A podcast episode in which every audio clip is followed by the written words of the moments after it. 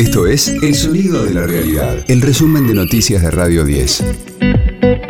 Hoy es miércoles 16 de febrero, mi nombre es Martín Castillo y este es el resumen de noticias de Radio 10, El Sonido de la Realidad.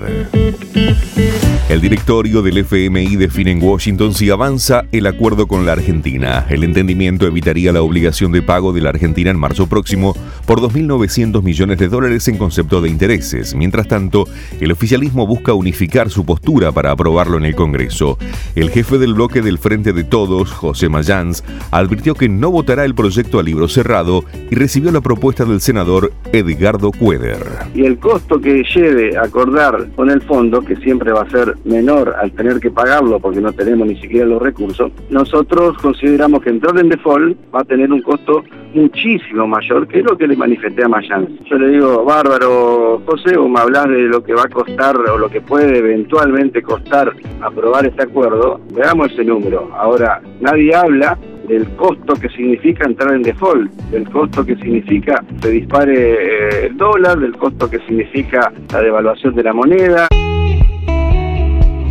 Alberto Fernández declaró como testigo en el juicio por la obra pública contra Cristina Kirchner. El presidente cuestionó el proceso y dijo que la distribución obedece a decisiones políticas que no son judicializables. También sostuvo que hay una especie de fantasía respecto del destino de los fondos. Axel Kisilov adelantó que la provincia realizará la segunda noche de las vacunas.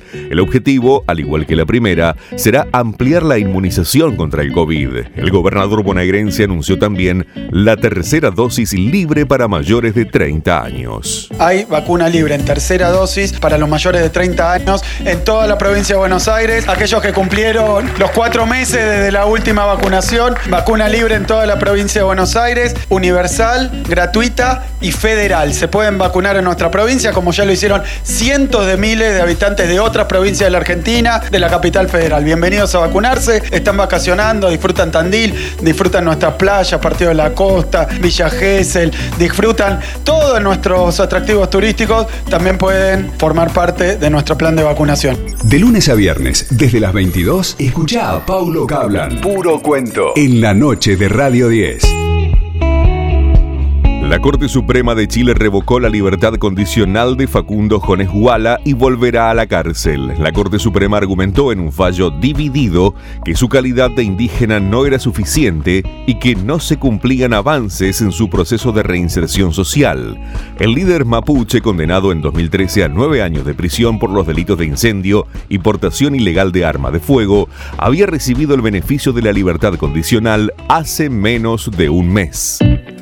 Boca y River juegan por la segunda fecha de la Copa de la Liga. El se visitará Aldo Civi a partir de las 19.15 y el Millonario recibirá a Patronato desde las 21.30 horas. Radio 10, el sonido de la realidad.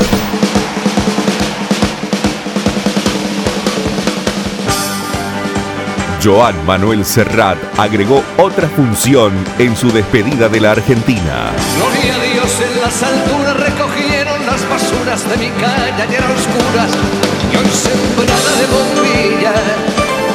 Será la cuarta, luego de que se agotaran las localidades para los tres primeros shows.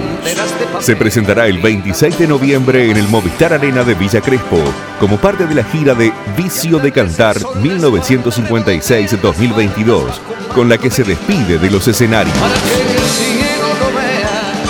Allí hará un repaso por toda su carrera, incluyendo éxitos como Mediterráneo, Penélope, Tu nombre me sabe a hierba y Fiesta. Vamos bajando la cuesta, que arriba en mi calle se acabó la fiesta. El tour comenzará el 27 de abril en el Bacon Theater de Nueva York y culminará el 23 de diciembre en el Palau Sant Jordi de Barcelona, su ciudad natal.